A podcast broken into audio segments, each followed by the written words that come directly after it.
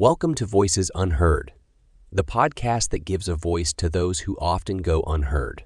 And in today's episode, we're going to explore the important and often overlooked topic of foster kids. Foster care is a complex system designed to protect and support vulnerable children and ensure they have safe and nurturing environments to grow.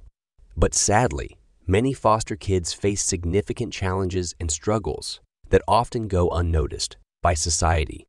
Today, we will shed light on their experiences, discuss the challenges they face, and explore ways we can collectively make a positive difference.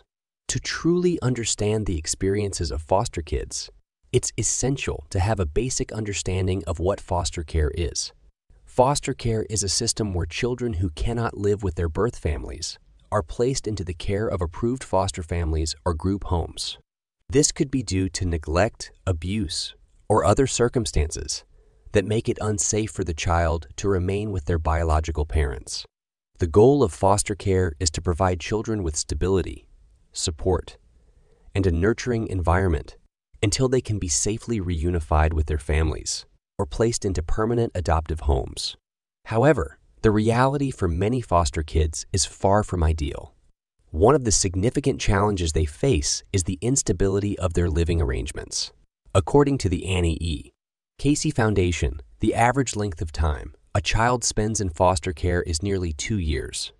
But for some, it can be much longer. During this time, children may be moved from one foster home to another, which can be incredibly disruptive to their overall well being and sense of belonging. Imagine being uprooted from your home, your school, your friends, and everything familiar to you. The trauma of these constant transitions can have long lasting effects on a child's emotional and psychological development. Furthermore, these moves often mean foster children must adjust to new caregivers, new routines, and new expectations. This instability can lead to struggles with trust issues, attachment disorders, and difficulties forming healthy relationships later in life. Lack of stability isn't the only challenge foster kids face. A significant concern is the lack of access to quality education. According to a study by the University of Chicago, only around 50 of foster children graduate from high school, compared to 84 of non foster youth. Many factors contribute to this alarming statistic, including frequent school changes, lack of educational support, and the significant emotional toll of navigating the foster care system.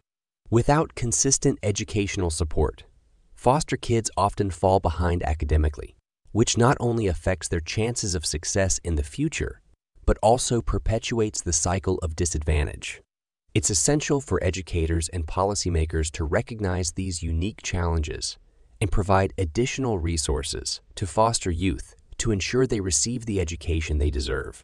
Another significant concern is the disproportionate representation of foster kids within the criminal justice system studies have consistently shown that individuals who have experienced foster care are more likely to become involved in criminal activities, leading to incarceration.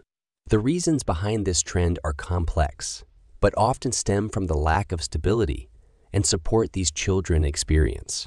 A study by the California Department of Corrections and Rehabilitation found that up to 80 of young adult inmates had been in foster care at some point in their life. This staggering statistic highlights the urgent need for improved support systems for foster kids, both during their time in care and as they transition into adulthood. As individuals, we can all play a role in improving outcomes for foster kids. Firstly, we must educate ourselves about the challenges these children face.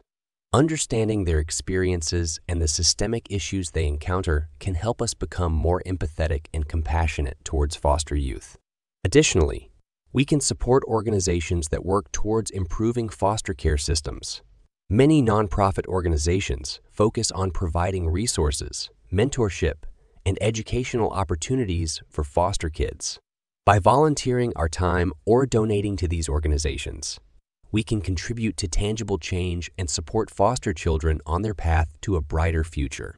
Moreover, fostering or adopting a child can be a life changing experience for both the child and the foster parent. It provides a stable and loving environment for a child who may have experienced trauma and instability in their lives. However, it's crucial to emphasize that fostering or adopting is not a decision to be taken lightly. It requires commitment, patience, and a deep understanding of the unique needs of foster children. Remember, these are just a few ways we can make a difference.